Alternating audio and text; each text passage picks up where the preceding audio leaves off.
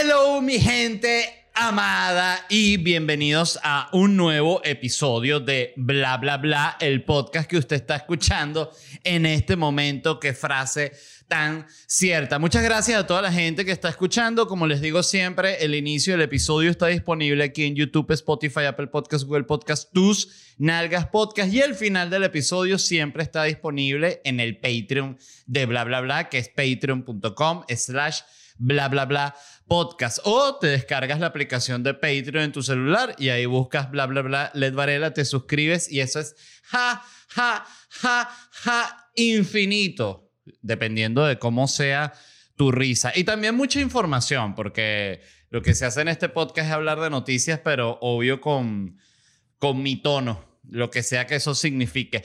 Este programa y este episodio está patrocinado por Orangutan Care, los productos con CBD de Orangutan, productos del cuidado de la piel, productos calmantes esto es bienestar, bienestar en gotas, lo llamo yo.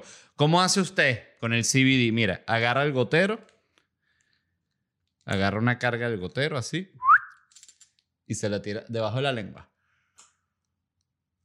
Y listo. No mastique el vidrio del gotero. Hay gente que dice, no, tengo que morder el gotero del vidrio. No, no tiene que morder eso. Y se deja ahí y ahí usted consume su CBD de Orangutan Care. También está este rolón que tiene músculo que le molesta, se echa esto, mire. Parece que fuese un desodorante, pero es para la piel. Chacha, se lo echa así, divino, lo he probado también.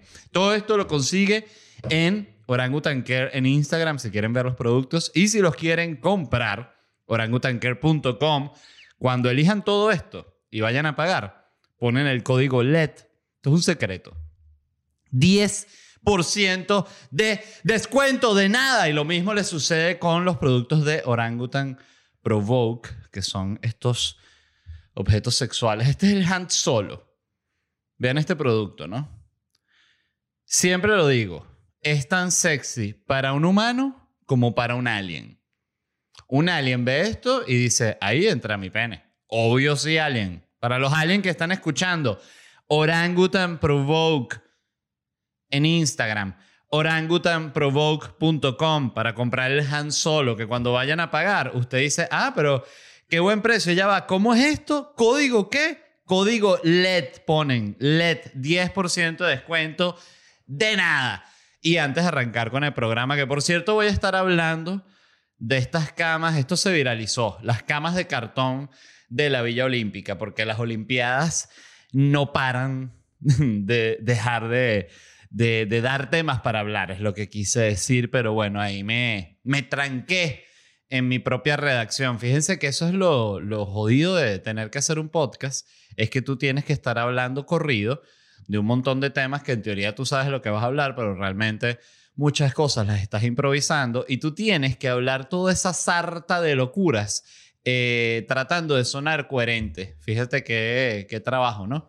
Eh, voy a hablar de las camas de cartón antisexo de las Olimpiadas. Pero antes de eso, les voy a decir los lugares donde voy a estar presentando mi show de stand-up comedy Orgullo Nacional. Voy a estar en Miami este 21 de julio, en Miami. Dije Miami, Miami, Miami. Eso es una ciudad que está cerca de Miami, al norte, Miami. ¿Tú dónde vives, Miami? Miami, no, no, Miami. Pero ese, ese, discúlpame, es un, es una ciudad, Miami, Miami. Bueno, voy a estar en Orlando el 23 de julio. Esa función está agotada. El 28 de julio en Miami. En Chicago voy a estar el 29, 30. Ah, no, el 30 de julio, exacto. El 29 de julio y el 30 de julio voy a tener una doble función en Chicago. El 1 de agosto en Nashville, el 4 de agosto en Miami, el 5 y 6 de agosto en Panamá, doble función el 6 de agosto, quedan entradas para la primera función del 6 de agosto en Panamá, 11 y 18 de agosto en Miami, el 20 de agosto en Orlando, 4 de septiembre en Salt Lake City, el 23 de septiembre en Charlotte, 24 de septiembre en Washington, D.C. Y en octubre me voy para Europa. 2 de octubre en Londres, 3 de octubre en Manchester, 6 de octubre en Madrid, 7 de octubre en Málaga, 10 de octubre Valencia, 13 de octubre en Barcelona, 15 de octubre Madeira, 17 de octubre Tenerife, 20 de octubre La Coruña y 22 de octubre Oporto. Y en noviembre, que no, bueno, LED ya, no, disculpen ya, hasta octubre, está bien. Todas estas entradas las consiguen en ledvarela.com. Y gracias a toda la gente que ya ha comprado, como lo digo siempre, ay, se cayó. Ah, mira, no, puedo agarrar, se me cayó la tapita del agua, pero como estoy descalzo, la puedo agarrar con mis dedos horrendos de mi pie que el otro día en una historia eh, mostré mis pies eh, y dije, mis pies son horrendos y, y, y, los mostré. Y la gente me dijo, no es que son horrendos, son un asco, son una desgracia para la humanidad, son lo peor que ha pasado luego de los tres principales genocidios. Y yo dije, bueno, pero ya, basta. La gente abusa también, ¿no? Estoy tomando agua para los que estén escuchando nada más. Mientras esté manejando, en este momento, eh, ¿qué canción? Eh, para manejar, está bien escuchar un podcast para manejar porque te distrae. Yo, eh, fíjense que yo soy más de manejar escuchando música, pero también he manejado escuchando podcast. Eh, en fin, X. Vamos con la primera noticia del programa de hoy y es que los atletas de las Olimpiadas tendrán que dormir en unas camas de cartón antisexo. Eh, esto se dice que son estas camas de cartón que, según dice la leyenda ¿no? del, del, Twitter, están diseñadas para que pueda dormir una, una sola persona en la cama y que tiene un diseño para que si hay cualquier tipo de actividad inusual, no estamos hablando de una paja dura, no, no. Estamos hablando de una cojezón. La cama se deshace, que se hace como polvo. Está diseñada para que pase así. Evidentemente, esta cama de cartón no aguanta una orgía. O sea, la gente que está escuchando que participa en orgías que es más gente de la que uno cree la que participa en orgías. Y ustedes que están escuchando, que son los de las orgías, que pusieron esa sonrisita así como la de Vegeta cuando escucharon orgía, eh, sepan lo que nosotros sabemos. Los que no participamos en orgías, sabemos que hay mucha gente en la orgía, ¿ok? No piensen que es un secreto. ok, estas camas de cartón eh, están diseñadas esto para que se, se desarmen, pero lo interesante de todo esto es que eso es una fake news, fake news, fake news, como decía Trump. Em, realmente esta es una cama de cartón sustentable, porque ahorita todo tiene que ser ecológico, todo lo que pueda tener un Twitter, ahorita tiene que ser bueno, tiene que ser ecológico, tiene que ser... Mm, yo diría que progre también. O sea, ya el, el progre viene a ser como casi que, oye, si tú eres ecológico y eres bueno, casi que no vas a ser progre. Bueno, en fin. Em, esta es una cama sustentable querían hacer esta cama ecológica, tienen esta, este tema encima. Y, ¿qué pasó? Que alguien leyó la noticia de la cama, porque ¿cómo sé yo que es un fake news? Porque yo fui a la página de la gente que diseñó la cama y ellos tienen un comunicado, como una especie de artículo, con fotos de la cama y cómo fue eso y tal. Y en ningún momento dicen que la cama o el diseño de la cama o la elección de los materiales de la cama de cartón, eh, nada, nada que tenga que ver con la cama, tiene que ver con coger. O sea, ellos lo que pensaron es ecológico, sustentable. Y no solo es eso, es súper sustentable. Porque mm, luego de que las usen ellos, los atletas de ahorita de las Olimpiadas los van a usar los atletas de las otras de las Olimpiadas, estas, las Paraolimpiadas. Eh, Empezando primero, volvamos al tema de la cama de la Olimpiada. Todos los años existe este mismo conflicto que es que tiene siempre el Comité Olímpico, ¿no? Que el Comité Olímpico, esta gente son como unos ocho viejos de, El más joven de ellos tiene como unos, están sus 97 años. El mayor debe tener ya como unos, no sé cuánto será, como unos 2.500 años desde que se crearon las Olimpiadas, ¿no? Es el primero que se mantiene el comité. Pero son, es un grupo de viejos, ustedes los van a ver porque ellos van como con siempre con unos trajecitos, ¿no? Como con un, una chaquetita como una chaquetita polo así como de un color como celeste o un azul marino, ¿no? Comité Olímpico. Y una de las preocupaciones del Comité Olímpico todos los años, todos, todos los años es que no cojan los atletas. ¿Cómo hacemos para que no coja esta gente? ¿Qué nos inventamos? que los separamos por sexo, no, pero igual se van a chupar las vergas, ay, ¿verdad? Eh, bueno, pero entonces que solo los que, mm, eh, una persona por edificio, no, no es ecológico. Eh, que, entonces que cinturón de castidad, no, no, tampoco. quizás lo que podemos hacer es como esconderlo, esconderlo dentro de un... No, no, no. dejen a esa gente coger.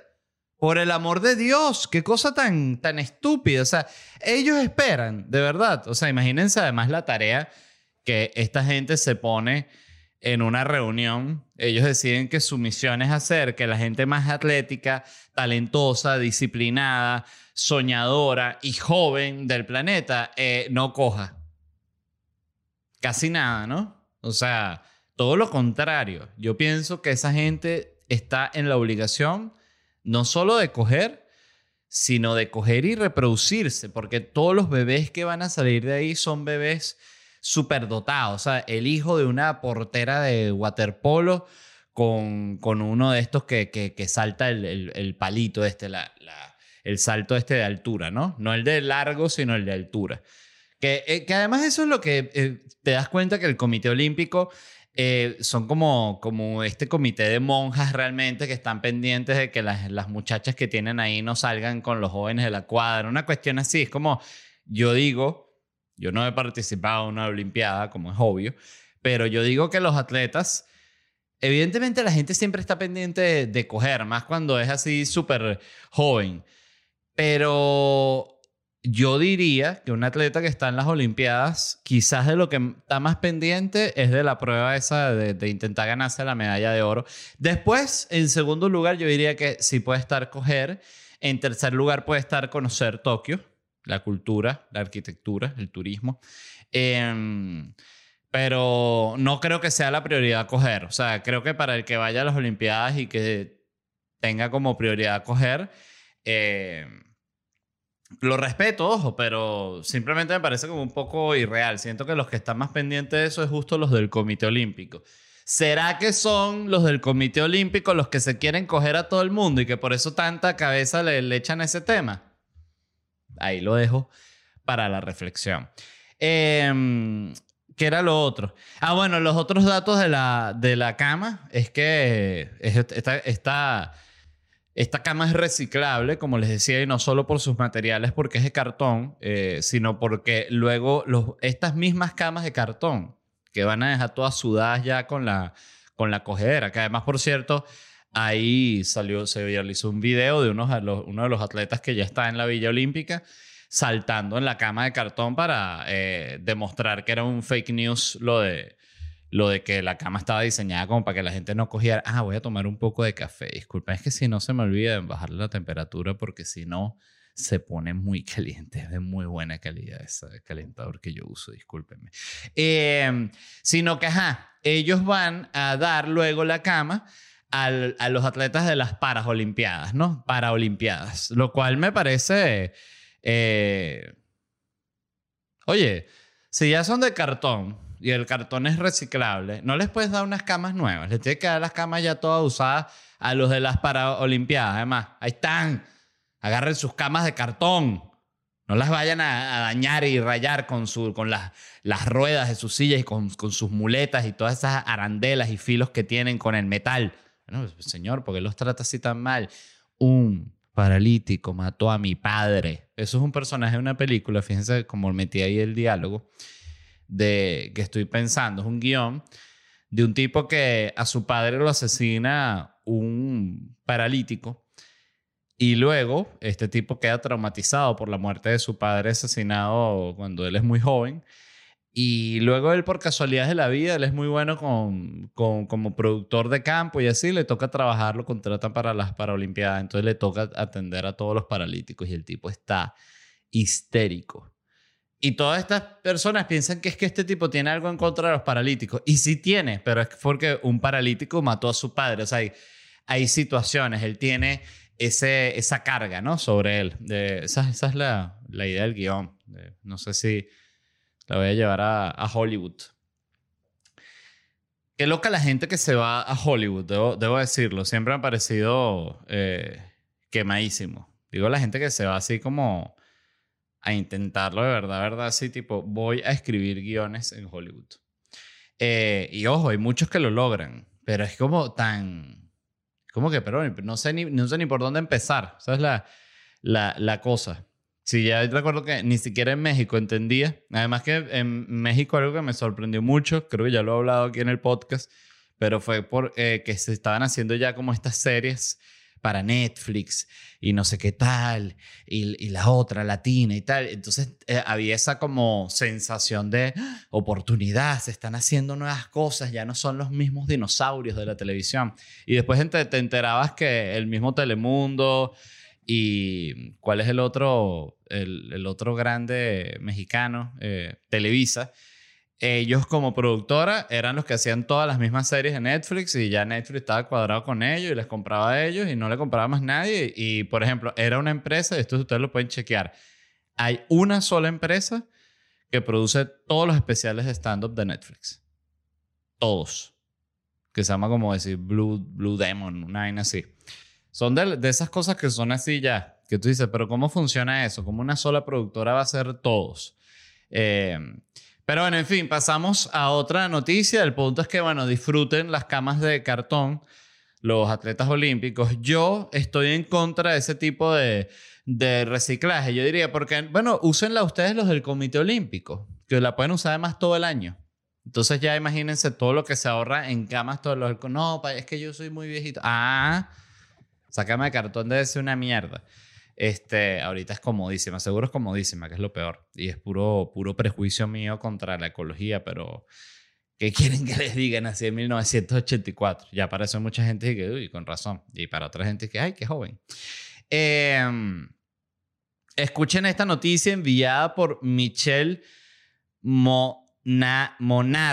Monarres. Siempre me cuesta leer tu apellido, disculpa. Eh, hay algo en el... bueno, ya lo, ya lo he hablado.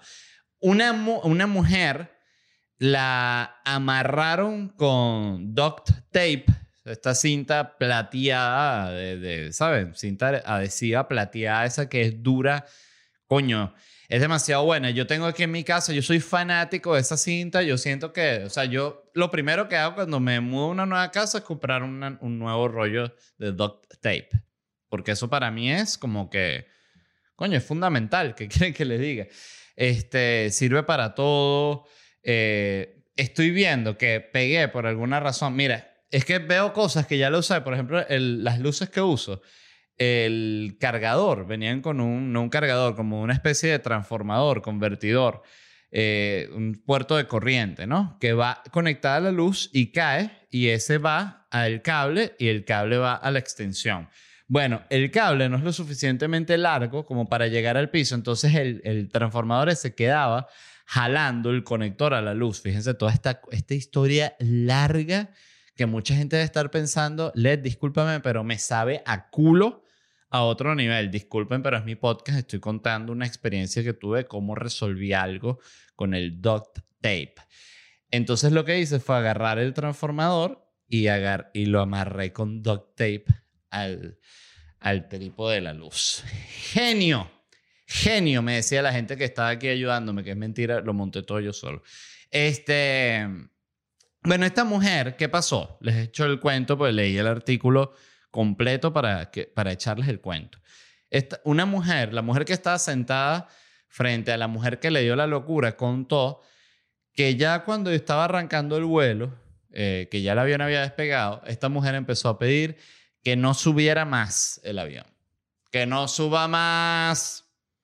Que no suba más. Por favor, señorita, sobrecargo. Puede decirle al piloto que no suba más. Ya se subió bastante. Mire, estoy asomado por la ventana, veo todo chiquitico. Ya que más va a subir, vamos a llegar para el espacio. Le empezó, le empezó a dar esta locura a esta mujer. La empezaron a calmar. El, el pasajero que estaba al lado de ella, no era su esposo, un pasajero.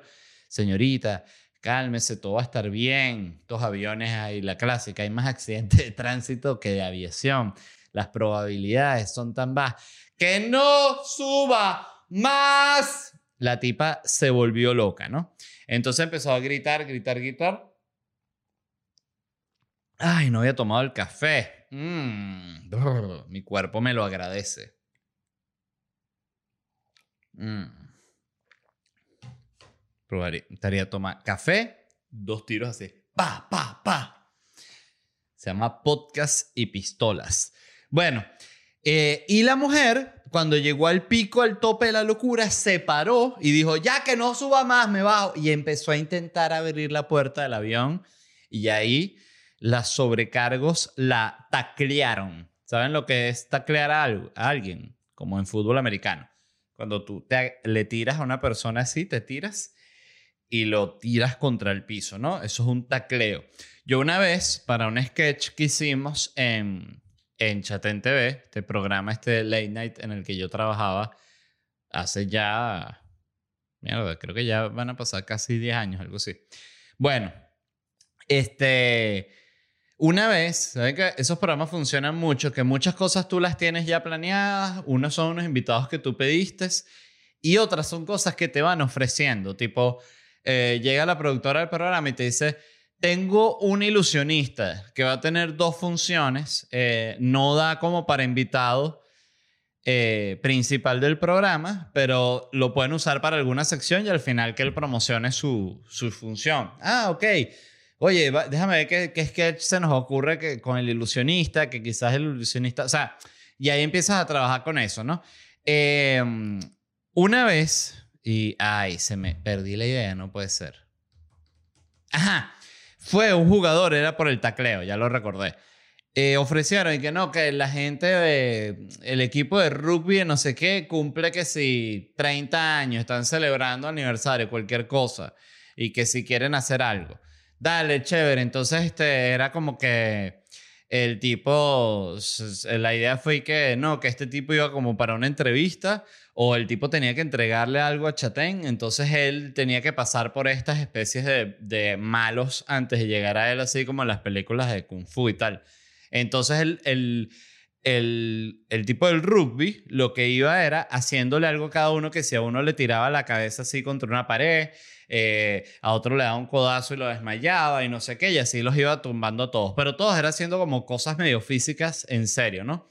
Entonces, cuando eh, yo que era el primero, él me dice, lo que puedo hacer es taclearte, me dice el, el carajo, un tipo de rugby que era gigante. Yo mido un 80, este tipo era bastante más alto que yo y súper corpulento. Y me dice, yo puedo taclearte, yo te agarro, pero yo caigo con el brazo, o sea, no te va a pasar nada, ok, dice el tipo. Ah, perfecto.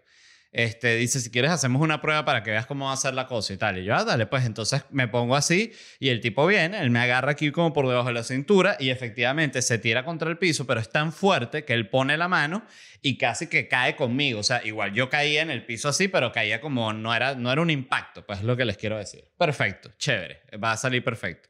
A este otro le voy a hacer así, hace todo ensayo, todo genial. Ah, ok. Eh, acción, viene, va hacia mí, yo me pongo así, esto mientras están grabando. El tipo me agarra para taclearme y se resbala, eh, pela, el, pie y cayó conmigo en el piso así, ¡pum! Que me volvió mierda. O sea, me tacleó de verdad. O sea, y él siguió como si nada, porque había que seguir la escena, esas cosas son así, y yo quedé en el piso así, ay, eh, vuelto mierda. Eh, ¿Por qué cuento eso? No lo sé. Ah, bueno, porque para contar que me tacleó este jugador eh, grabando esta escena, pero quedó muy chévere la escena, que siempre es lo más importante. Eh, entonces, ¿qué pasó? A esta mujer lo agarraron, la taclearon cuando intentó abrir la puerta del avión, le dijeron, señora, cálmese, y la metieron en el área esta de servicios del avión, ¿sabes? Donde, está, donde están como todo el café con leche y los, los, los cubiertos, que es como este lugar pequeñito donde siempre están dos sobrecargos así microscópicos, que agarran todo así. La, la aguantaron ahí, señora, cálmese, ya, ya está bueno, se volvió loca. Y la tipa, peor, se puso a lanzar patada, coñazo, no sé qué, que se baje, que no suba más este avión. Y agarraron duct tape y dijeron, señores, libérenme estar aquí. Y la amarraron así, shoot, a un asiento y duct tape en la boca y todo, porque la tipa estuvo todo el vuelo gritando groserías y mandando el carajo a todo el mundo. Le pusieron duct tape en la boca también, cállate la boca.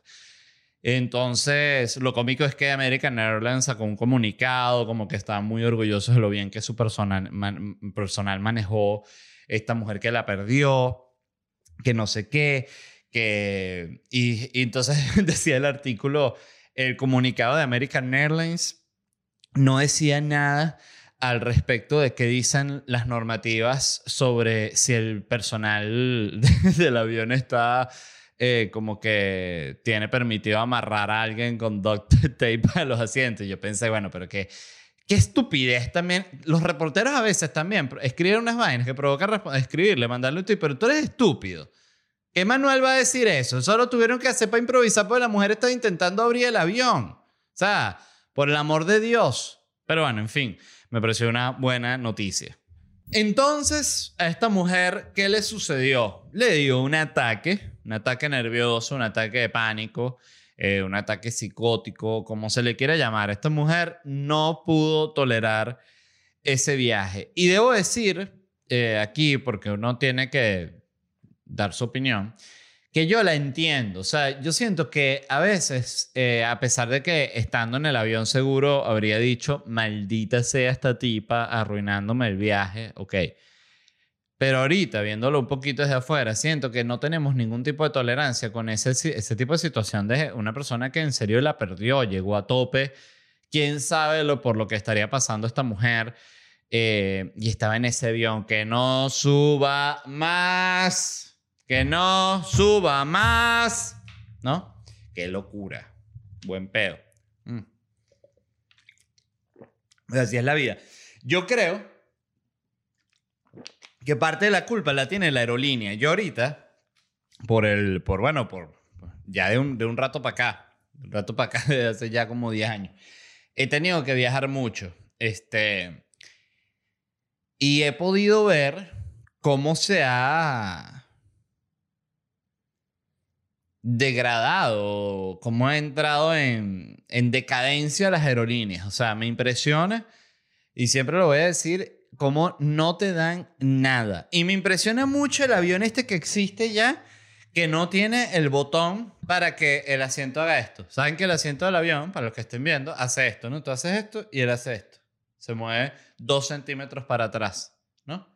Bueno, esos dos centímetros que se mueve el asiento para atrás, ya hay aviones que no lo tienen. Que es y que, no, quítenles el botón. Pero, presidente, dicen la gente que está en la oficina así en el, en el, en el brainstorming. Pero, presidente, o sea, realmente el botón no nos cuesta nada, o sea, es más, son partes de tal. ¡Quiten el botón! Esa gente no merece ese maldito botón. O ratas que transportamos. Ratas es lo que son. Así hablan de, lo- de los pasajeros. Ratas. Como ratas deberían ir. Les deberíamos echar manguera, sí. Antes que suban manguera. ¡Ay! Súbanse ratas mojadas. Eh, es impresionante. Y mm, ya no te dan comida nunca. O sea, te- la única forma de que te den comida es si tú estás eh, volando sobre el mar, o sea, literalmente yendo a otro continente, ahí te dan comida, un sanduchito así y una agüita. Y si tú dices, un café, por favor, te dicen, pero usted quién es? Un lord. Váyase para la mierda si quiere café. Le abro la, la puerta, me lo lanzo con paracaídas. No, no, no, no, no va a querer café. Ah, así me gusta, me- así me gusta. Así sí. Este. Que por cierto, les iba a decir este. Ah, bueno, pero para cerrar, antes de hablar del- de, de lo otro que les iba a comentar, de, que es el tema de los restaurantes que no te quieren dar atención, que es algo que es muy común ahorita que lo viví en mi viaje reciente a Nueva York, es que si a esta mujer le hubiesen dado un croissant de jamón serrano con un queso manchego, yo creo que la historia es otra. tú, tú, dices que, que, no le da esa locura. Yo digo que no le da esa locura porque estaría gozando una bola con un croissant divino de hojaldre. Y dice, ay, pero ¿esto qué es? Qué divino. ¿Le gusta? ¿Quiero una copita de vino? Sí, oye, sí, la verdad. Estoy muy estresada. Ya, tome una copita de vino. Veas ahí tal película, le recomiendo la... Ay, ¿cuál? Para ver si la tipa termina riéndose. ¿Ves? Pero no, la aerolínea puro tiquiti, tiquiti, tiquiti, la volvieron loca. Ajá, a lo que iba a ir el tema antes de que se me vaya. Eh, estuve eh, recientemente en Nueva York, tuve un break de tres días allá de vacaciones con mi novia y me sorprendió, me pasó tanto con mi novia y me pasó también un día que salí a comer con Nanutria que coincidimos allá en Nueva York. Que se están poniendo de moda estos restaurantes en los cuales tú tienes que hacer toda vaina, ¿no? O sea, tú llegas al restaurante, estamos hablando primero, ya va, para que estén en contexto. Restaurante hipster, eh, de estos clásicos que están como, que, que, se ponen como de moda estéticas, ¿no? Que todo es como marroncito y es todo como así como muy ocre y todo como, como de cuerito, ¿no? Y como aquí como medio... Y, el, y los mesoneros todos como con esta camisa blanca y los tirantes, así como medio... ¿Sabes, no? Sí, sí, me, sí me entienden la vibra, ¿no? Es como la vibra ahorita así como de... Esto significa que te vamos a cobrar un poco más caro, ¿no? Y chévere la comida, ojo, quiero hablar, la comida siempre bien. Pero ¿cuál es el, tono de estos restaurantes, no? Un ejemplo, uno que fuimos. Tú llegas, ¿no? Y tú dices a la, viene como una especie de mesera, ¿no? Y tú le vas a pedir algo. Mira, puedes limpiar la mesa, está toda sucia. Entonces tú le, mesera, ella te dice así, hace que te dice, no me hables, no hables. Y ella solo te hace, no, no, no, no. Aquí, escanea esto, código QR, ¿no? Entonces en la mesa te ponen un código QR, escanea el código QR y ahí pide todo. Pide ahí, va a pagar allá y usted mismo se busca y se trae su vaina y después se limpia su mesa. Y tú te quedas como que, ¿y para qué es el mesonero entonces? Bueno, para explicarte que ahí no te atienden, pues. O sea, el mesonero ya es para eso. O sea, me pasó eso en tres restaurantes y dije, esto es una maldita moda nueva y son de esas cosas que uno dice que por otro lado eh, lo hablábamos, ¿no? Que seguramente hay gente que le encanta esa vaina, que gusta, ay, qué bueno que aquí puedes escanear el código QR y no tengo que hablar con nadie. Y pido aquí, fui a otro que tú tenías que escanear el código QR, eso te llevaba a la página web del restaurante, donde tú comprabas todo, seleccionabas todos los extras que tú querías, todo, como si estuvieses pidiendo por delivery, pero ahí en el restaurante. Em, tú mismo pagabas y tú mismo lo ibas a buscar al mostrador y te lo, te lo traías a tu mesa.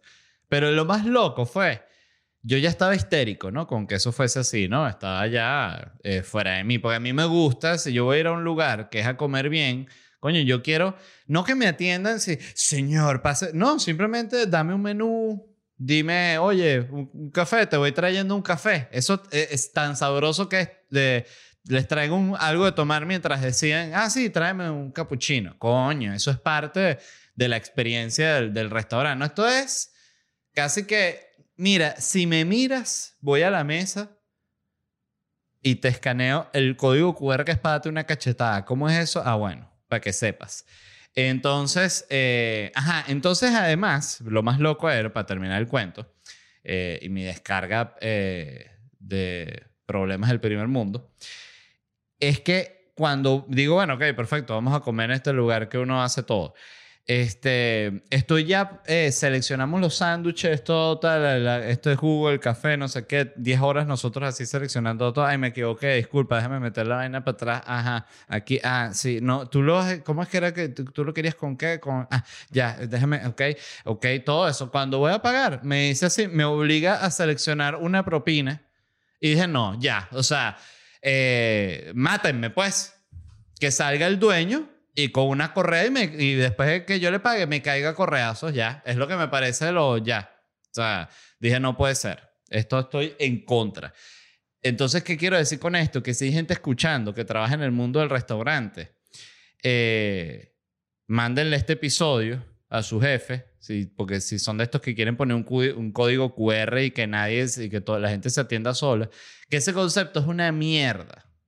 Ese concepto es una cagada. Es una de esas vainas de nuevo modernas que no sirven para nada porque es como, siento que son de esas cosas, esa actitud de, no, todo se tiene que modernizar. Y hay cosas que no se tienen que modernizar porque son tradiciones de cosas que están bien. O sea, no tiene nada de malo de nuevo de que alguien te atienda y te ofrezca, si quieres tomar algo, que te diga, ah, no, eso no está disponible o eso lo recomendamos mejor con esto, qué sé yo, o sea, un poquito de atención, un poquito.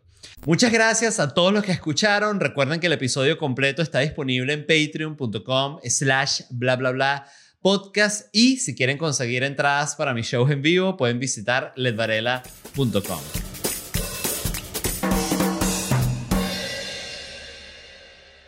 ¿Estás listo para convertir tus mejores ideas en un negocio en línea exitoso? Te presentamos Shopify. Tal vez no lo sabías, pero nuestro podcast More Than Mamis es un negocio y lo empezamos por supuesto para desahogarnos y hablar sobre la maternidad, no para convertirnos en expertas de ventas y del e-commerce. Así que sí, necesitábamos ayuda para vender nuestro merch y poner en marcha nuestra tienda. ¿Y cómo suena con Shopify? Llegó otra venta. Shopify es la plataforma de comercio que está revolucionando millones de negocios en todo el mundo. Ya seas un emprendedor desde tu casa o desde donde sea, Shopify es la única herramienta que necesitas para iniciar, administrar y hacer crecer tu negocio sin dificultades. Con Shopify puedo gestionar pedidos, envíos y pagos desde cualquier lugar, brindándote toda la información y estadísticas de tus ventas al detalle. Regístrate para un periodo de prueba con tan solo un dólar al mes en shopify.com barra sonoro, todo en minúsculas. Ve a shopify.com barra sonoro para llevar tu negocio al siguiente nivel. Shopify.com barra sonoro.